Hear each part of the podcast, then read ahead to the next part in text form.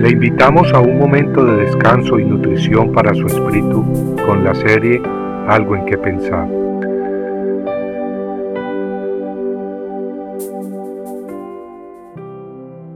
Vino pues a mí palabra de Jehová de los ejércitos diciendo, Habla a todo el pueblo del país y a los sacerdotes diciendo, Cuando ayunasteis y llorasteis, ¿habéis ayunado para mí?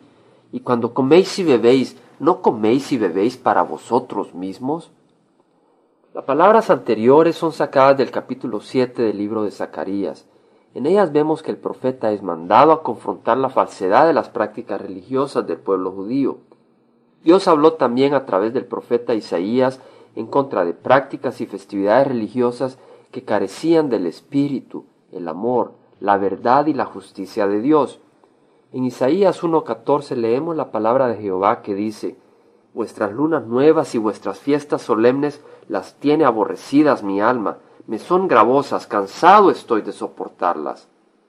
Me imagino que de igual manera Dios aborrece hoy en día mucho de lo que ocurre durante festividades y observaciones religiosas la observación de la pasión, crucifixión y resurrección de nuestro Señor Jesucristo en nuestros países se ha prostituido enormemente. Se le llama Semana Santa, pero de santa tiene muy poco, pues una gran multitud la festeja mundanamente. La gente sale a los balnearios y las playas, pero no para meditar en Cristo. Las cervezas, la sensualidad, los trajes de baño indecentes y el pecado se multiplican. Adicionalmente, Mucha gente que observa la Semana Santa religiosamente lo hace de acuerdo a la sabiduría y tradiciones humanas. Muchas de las celebraciones religiosas en Semana Santa patean la misma obra redentora de Cristo y su palabra. ¿Y qué sentido y valor tienen las celebraciones de bautizos y primeras comuniones con alegría y alboroto si no se le da a Cristo la cabeza del hogar, ni aceptamos tomar su cruz y seguirle de acuerdo a su palabra, dejando al mundo atrás. Y cuando celebramos la venida de Jesucristo al mundo con grandes cenas navideñas, ¿a quién estamos sirviendo si nuestros corazones no están abiertos a Cristo ni a su palabra? Las palabras de Jehová pronunciadas a través del profeta Zacarías suenan aún en nuestros días. Cuando coméis y bebéis, ¿no coméis y bebéis para vosotros mismos? Amigo, ¿De qué sirve observar religiosamente la Navidad si una semana después nos embriagamos en fiestas de fin de año y participamos en bailes cuya música, palabras y movimientos son ofensivos a Dios? No, no tiene nada de malo celebrar con gozo el nacimiento del Mesías. Al contrario, es muy hermoso si lo hacemos en espíritu y verdad. Pero si rechazamos la palabra de Dios y caminamos en la oscuridad, entonces esa celebración es una abominación para el Señor. La segunda epístola a los Corintios 6:14, Pablo pregunta, ¿qué comunión tiene la luz con las tinieblas?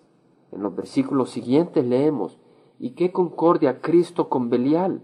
¿O qué parte el creyente con el incrédulo?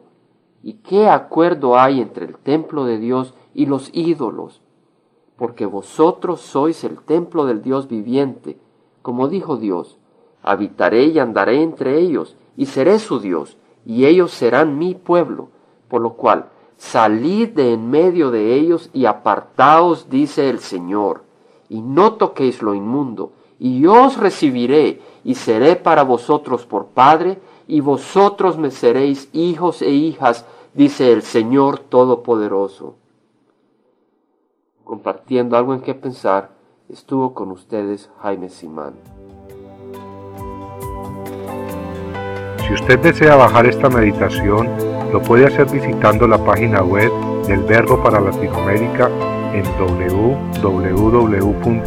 www.elvela.com. Y el Vela se deletrea E L B de verdad E L A, donde también encontrará otros materiales de edificación para su vida. Puede también escribirnos al Vela Pio Box 1002 Orange, California 92856, Estados Unidos. Dios le bendiga.